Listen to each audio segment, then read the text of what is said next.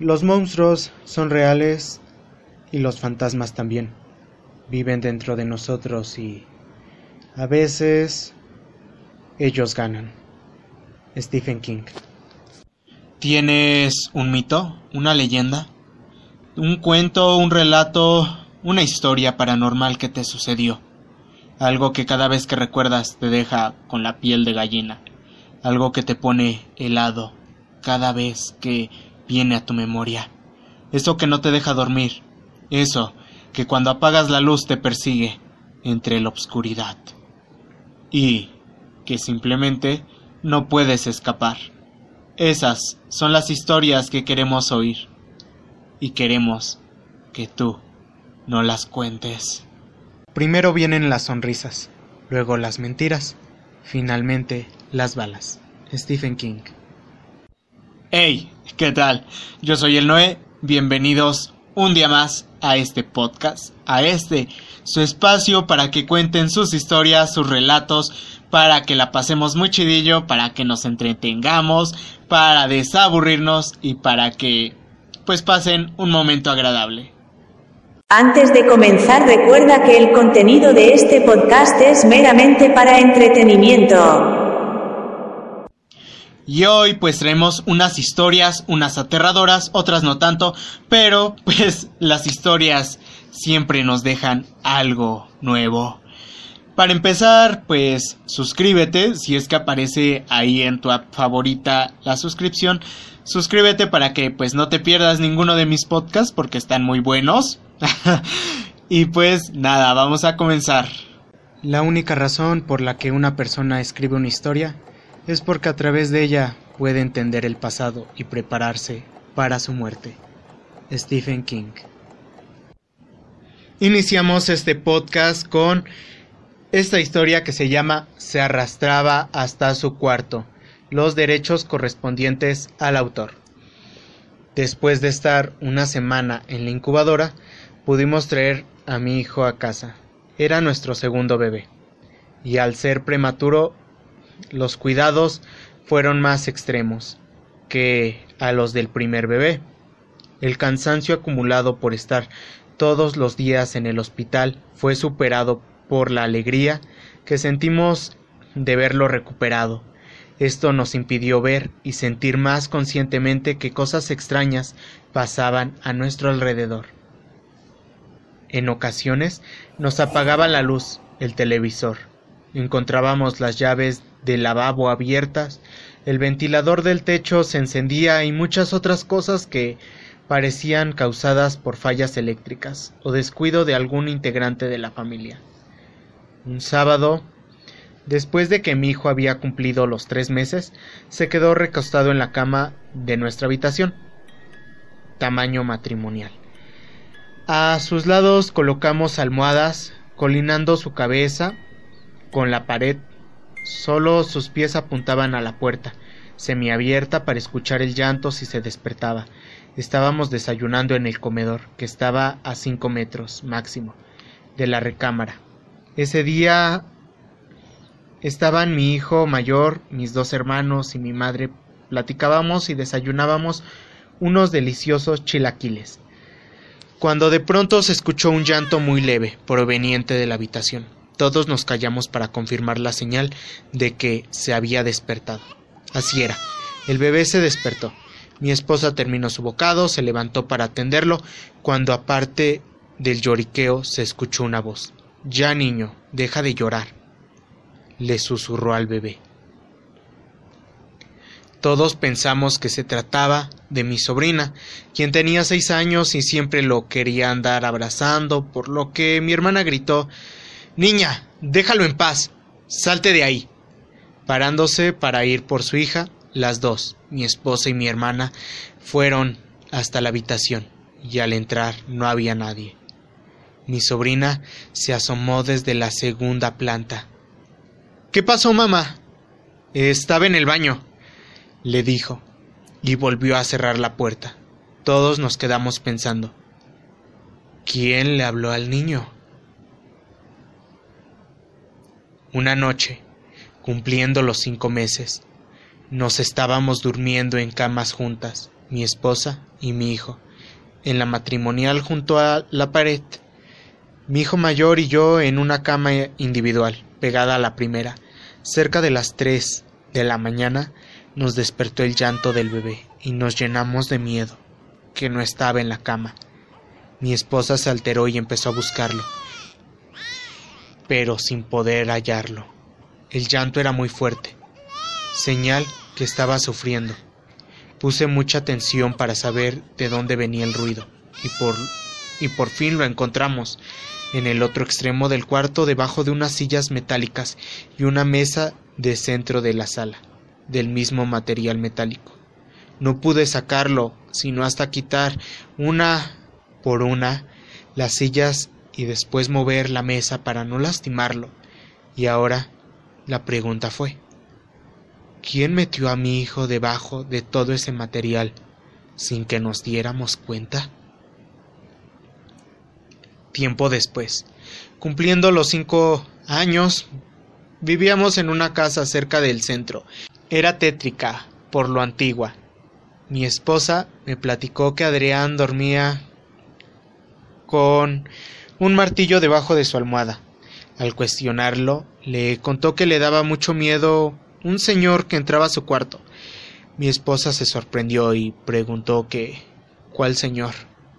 Mi hijo le contestó el que se arrastra por las noches hasta mi cuarto y me amenaza que me va a llevar.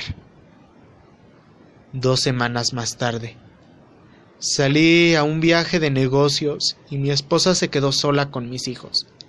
Al regresar, me pidió irnos de la casa, ya que esa misma noche estaba acostada con los niños aún despiertos, cuando de pronto escuchó como alguien entró arrastrándose a su cuarto y se paró justo frente a ella.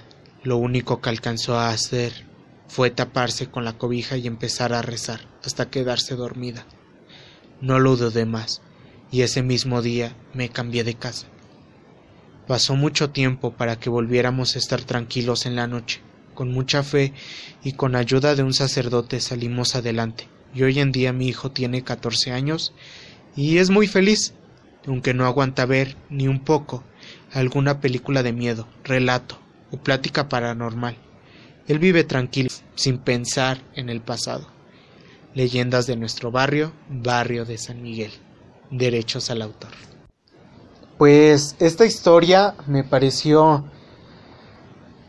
Ah, al principio pensé que se trataría de brujas, porque, o sea, de que el niño pues lloraba y le decían que, pues la voz le decía que no llorara, cuando desaparece y aparece en las sillas metálicas. Yo pensé que se trataba de una bruja porque dije, pues es un bebé, eh, lógico, se relacionaba, ¿no? pero en el momento en que ya empieza a decir que no, que un, señor se arrastraba y se paraba pues en el cuarto del niño, que ah, hay que resaltar, ¿no? El niño por el miedo dormía con un martillo debajo de su almohada, porque pues le daba miedo el señor que le decía que se lo iba a llevar y aparte que se iba arrastrando. Yo me imagino un señor que va entrando, arrastrándose. No, me muero en ese momento, no sé qué haría, grito, eh, no sé qué, qué haría en esos momentos. Porque te imaginas como que un señor y al decir que se iba arrastrando es porque tenía algo lastimado, yo quiero suponer que tenía algo lastimado, que había algo mal con él, o que tenía algo raro, algo diferente, no sé. Pero pues obviamente no caminaba bien, porque se arrastraba, no sé de qué manera, si se arrastraba pues totalmente todo el cuerpo, o solamente arrastraba el pie, arrastraba unos pies, pero pues yo me imagino más como que arrastraba tal vez el pie Mm, no sé si, si pueda hacer que se arrastrara todo el cuerpo. Me estuvo muy tétrica la historia, me gustó mucho. Me gustó demasiado la historia. Eh, pues estuvo interesante. No sé a ustedes qué les pareció. Cuéntenme qué les pareció esta historia, cómo la vivieron, eh, les ha pasado algo similar, les han apagado de repente las luces. Que fíjense que esto de las luces a mí, esto de las luces, perdón, a mí me pasa porque de repente estoy en mi cuarto, que es ahorita donde estoy grabando. Eh, de hecho se oye mucho eco. Pero les decía que es donde grabo y de repente me apaga la luz así, o sea, literal se va la luz y de repente regresa nuevamente, se va y regresa. No sé, tal vez sea falla técnica. Yo quiero suponer que es falla técnica, no quiero asumirlo nada paranormal ahorita. Pero pues eso es lo que a mí me pasa. Al principio sí me daba un montón de miedo porque pues estabas tranquilo y de repente que te apaguen la luz y no hay nadie, pues te quedas de que, oye, ¿qué onda, no? ¿Qué pasó? Pero pues ya después te vas acostumbrando o no sé.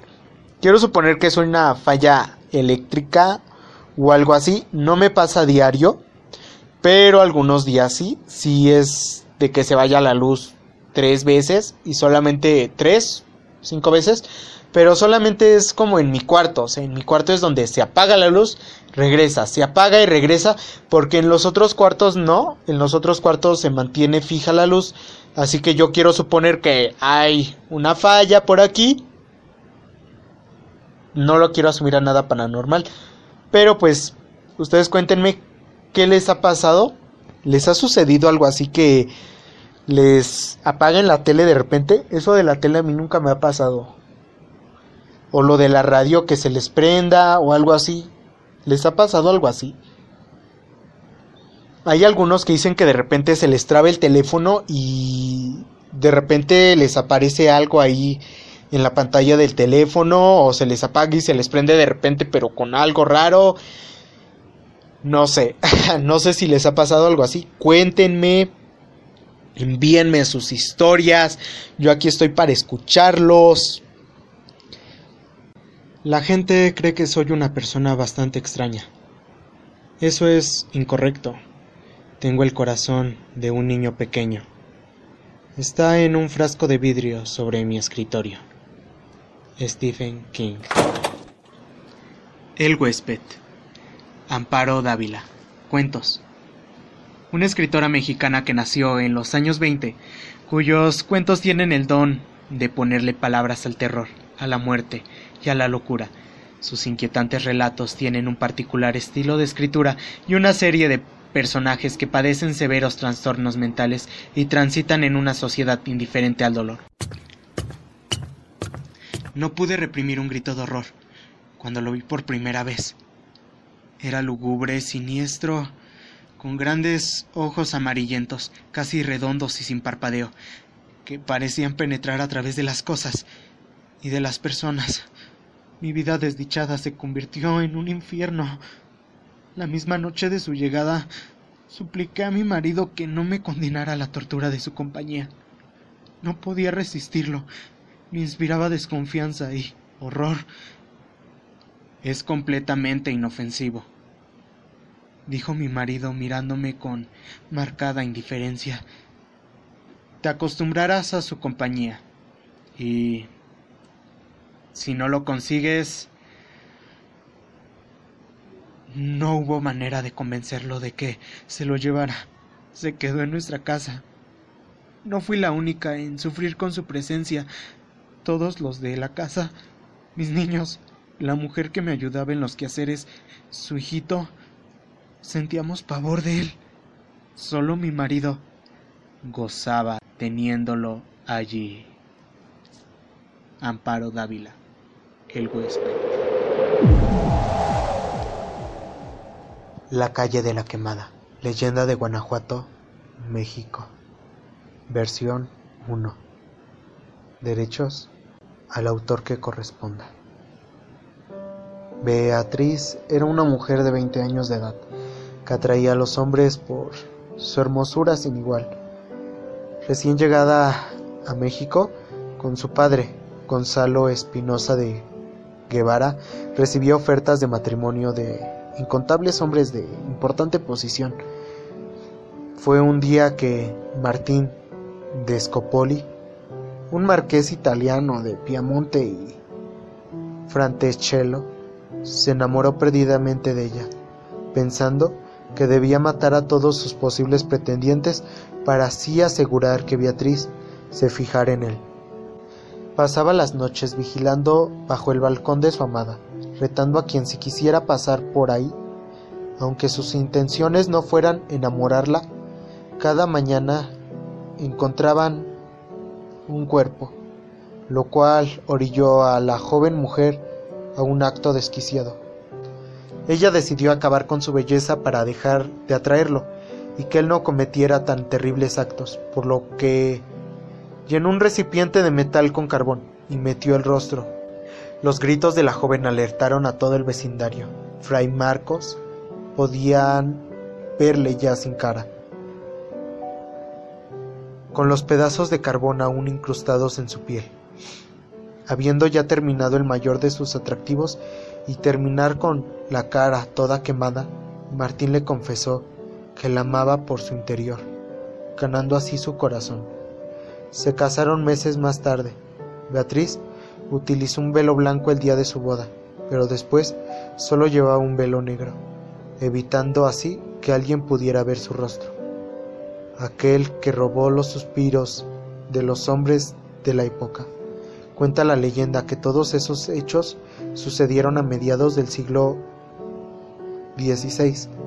A partir de entonces la calle donde vivió Beatriz se llamó la calle de la quemada, aunque en la actualidad es conocida como la quinta calle de Jesús María.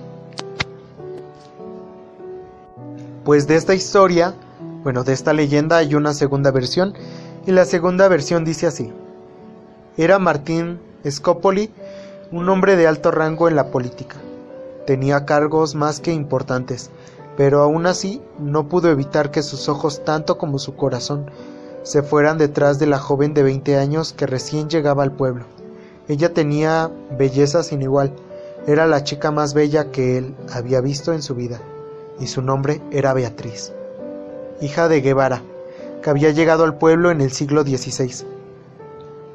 Lo más horrible de la relación que había entre Martín Scopoli y Beatriz es que ella se negaba por completo a salir con él. Incluso se negaba a enamorarse porque decía que era un hombre muy superficial, que solamente la quería por su belleza. Además de ser malo porque si algún hombre expresaba su amor por Beatriz, él no dudaría entonces en quitarle la vida. En solo un momento así es que nadie podía quererla ni pretenderla, sin perder la vida. Este era el modo de asegurarse que solamente lo eligiera así. Cuando Beatriz se cansó del comportamiento de Martín, con los hombres que la pretendían, lo que hizo fue poner una olla con metal y carbón hirviendo cerca de su rostro, hasta que se quedó toda su cara quemada con cicatrices. Así entonces había perdido para siempre la belleza, que para ella era un castigo más que un don. La sorpresa llegó cuando Martín Scopoli vio a su enamorada. En ese momento ella pensaría que lo perdería para siempre, pero entonces él le dijo que quería casarse porque la amaba con su locura y amaba su interior, no solamente lo que su rostro le daba, que era la hermosura, Luego de este acto, Beatriz tuvo el corazón entremecido por el querer de Martín y aceptó casarse con él. Solo que se casó con un velo negro, mientras que antes siempre usaba uno blanco. Nadie vio cómo quedó su cara, luego de las cicatrices, así que le pusieron la calle de la quemada a donde vivía. Me gustaron muchísimo estas dos leyendas, la verdad nunca las había escuchado es pues son dos versiones de la misma, ¿verdad? Así que están padres de romance, de amor y pues de demostrar que no simplemente la hermosura es lo que resalta, sino que también el interior es lo que más llama la atención, ¿no? Lo que más atrae y lo que puede hacer que que enamores a alguien. Eso es lo que me gustó de este de esta leyenda, me quedo con eso que la hermosura no es simplemente lo externo, sino también lo interno y que hay personas que se pueden enamorar del interior de las personas y no simplemente de la belleza externa. Es algo bonito.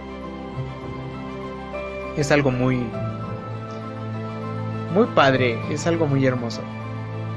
Poder enamorarte de alguien por su interior y no simplemente como por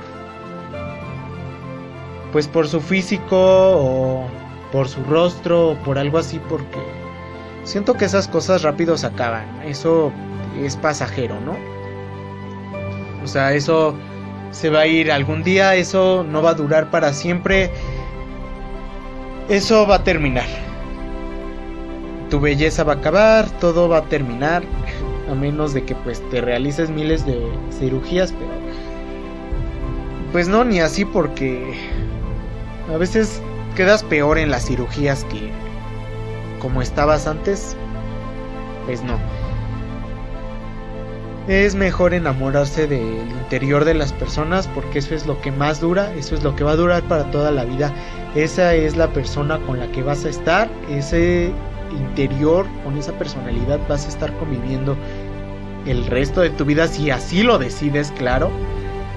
Y pues es mejor enamorarte del interior, no te enamores de lo externo, no te enamores del físico de la persona, de, de eso que solamente es pasajero y pues obviamente no. Enamórate del interior de las personas, enamórate de eso, de enamórate de cómo son, de cómo te, de cómo te tratan principalmente. Enamórate de eso porque pues yo creo que eso es lo principal. Bueno, ya me puse como que muy romántico aquí y estamos según en la historia de terror, pero pues fue un relato muy bonito, la verdad. Fue un relato de romance y merecía tener esta parte, tener esto que, que es un encuentro entre ustedes y yo. La emoción más antigua y más intensa de la humanidad es el miedo. Y el más antiguo y más intenso de los miedos es el miedo a lo desconocido. Howard Phillips Lovecraft. Nos vamos con la última historia de hoy y es bueno, la historia se llama Mi abuelo por Ereto II. Mi abuelo materno murió cuando yo tenía siete años. Él fue un hombre muy atormentado emocionalmente, afectado y acribillado por un sinfín de culpas, rencores y arrepentimientos. Había estado en la cárcel por presuntamente ser el responsable de la muerte de mi abuela.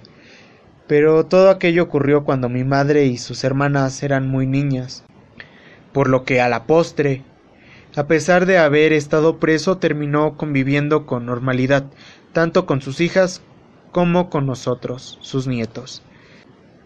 No sé si toda esa carga psicológica acumulada haya influido en algo de lo que voy a contar, pero en el invierno de 1990, durante la noche, tuvo de forma espontánea un infarto y falleció de un paro cardiorrespiratorio, sin darse cuenta siquiera. La mujer que en ese tiempo vivía con él era la segunda, con la que se había casado, pero solo Dios sabe cuántas mujeres e hijos tuvo. Y aquella noche platicó después que de la nada sintió mucho miedo y lo abrazó pero se dio cuenta que ya estaba inerte. Los paramédicos le dijeron que había muerto cuando menos tres horas atrás, de manera que su muerte fue muy tranquila. Si se toma en cuenta el caos que fue su vida por aquellos días, una de mis tías había por fin comprado una casa propia con su marido, después de años de haber deambulado por infinidad de sitios pagando renta. Entonces mi tía no conocía a ningún vecino aún. Y el fin de semana en que mi abuelo murió, ella no llegó a casa por espacio de tres o cuatro días.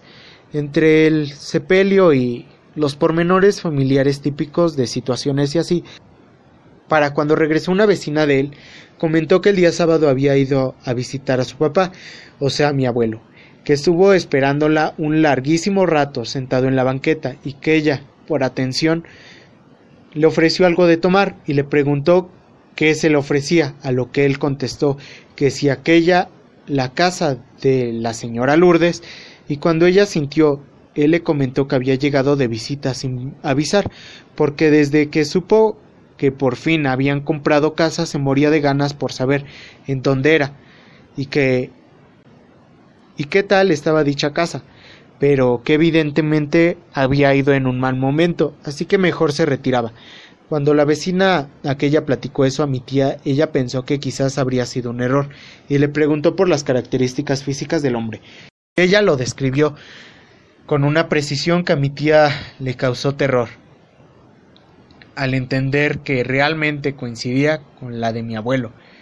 La vecina tuvo una crisis de nervios cuando mi tía le dijo que era imposible lo que le platicaba, pues su padre había muerto el viernes de la madrugada y al enseñarle una fotografía de el hombre en cuestión, aquella pobre mujer entró en ataque de nervios intenso que le enfermó por días. Es imposible estar seguros de lo que ocurre tras la muerte, pero aún quedaban algunas ancianas que aseguraban que las culpas de mi abuelo no lo dejaban descansar. Como vuelo a repetir, él era un hombre con una energía muy especial, muy intensa, inconfundible. Y esa energía, esa presencia, muchos en la familia coincidimos en que nos ha acompañado en momentos cruciales de nuestra vida, como cuando enfrentamos algún peligro o cuando estamos en un dilema por alguna decisión importante. En mi caso, he sentido fuertemente su presencia en ocasiones en las que no he actuado de forma correcta o que me he portado mal, en resumen. Sí que sea así las cosas. Esta historia me parece interesante porque pues he escuchado demasiadas historias donde dicen que ven a una persona fallecida pero después ya se enteran que esta persona falleció. He oído por ahí que dicen que después de la muerte, después de que falleces, tienes cierto tiempo para despedirte de tus familiares y así. Pero que tienes tiempo de como visitarlos o algo así, pero solamente con los que no saben de tu muerte, entonces es cuando los puedes ir a visitar. Eso es lo que he oído, pero pues la verdad no sé. Eh, muchas personas dicen que fallece su familiar y después otros familiares lo ven, platican con él, todavía comen algo, eh, que están tranquilos, este, platican normalmente cosas y que después se enteran de que fallecen, entonces ya es cuando pues sí te da un ataque de nervios, te da un ataque horrible. Cuéntenme, ¿a ustedes les ha pasado algo así? ¿Tú has visto a un familiar? Incluso eh, cuando lo sueñas, sueñas a veces a tus familiares que te dicen que vayas con ellos, o que sienten algo o simplemente los ves. No sé, hay muchas cosas, muchos relatos eh, con esto de las pérdidas de los familiares. El después, ¿qué pasa? No sabemos qué pasa después de la muerte. Eh, no podemos decir a ciencia cierta qué es lo que pase. Si hay testimonios de personas que pues dicen que resucitan, ¿no? O que han estado en la muerte, cuentan lo que pasa o lo que vieron, pero no sé. Yo creo que eso es algo que podremos saber ya cuando estemos allá. Más cuerdo es el que acepta su propia locura. Edgar Allan Poe. Soy entomólogo forense. Me dedico a estudiar los insectos que invaden cadáveres y que proporcionan pistas para atrapar asesinos. A los bichos les gusta dejar sus huevos en el rostro, los ojos o la nariz de las víctimas. La clave es relacionar los ciclos biológicos de los insectos con las etapas de descomposición del cuerpo, lo que permite aproximarse al momento en que ocurrió la muerte. Funcionan, en pocas palabras, como un reloj. Incluso se puede determinar si el cadáver fue trasladado de un lugar a otro. A los insectos también, también les gusta alimentarse de la carne putrefacta. Bernardo Esquinca, La vida secreta de los insectos. Pues hasta aquí el podcast de hoy, espero que les haya gustado mucho, espero que se hayan sentido identificados tal vez, o que tengan una historia o que hayan recordado algo que quieran contarme. Pueden mandar estas historias y sus relatos a mi correo a soyelnoe.dv@gmail.com todo en minúsculas donde pues les estaré respondiendo y su historia saldrá aquí o me pueden mandar sus historias también por mis redes sociales en Instagram soy el en Tumblr en Tumblr soy el Noé DV en Facebook en la fanpage que es el Noé DV en Twitter me encuentran como soy el Noé DV pueden leer igual mi blog donde pues cuento cosas de sexualidad y cosas así. Entonces pues por ahí empezamos a platicar más de sexualidad y diversos temas eh, que se encuentra como soy el 9 punto, soy el 9dv.blogspot.com o pueden poner el blog del Noé y ya les aparece. Pues hasta aquí, espero que les haya gustado, que tengan una escalofriante noche, dulces pesadillas, de verdad. Cuídense hoy porque no saben quién es el que los visitará esta noche. Hasta la próxima. Estoy justamente ahí donde tus ojos no ven nada.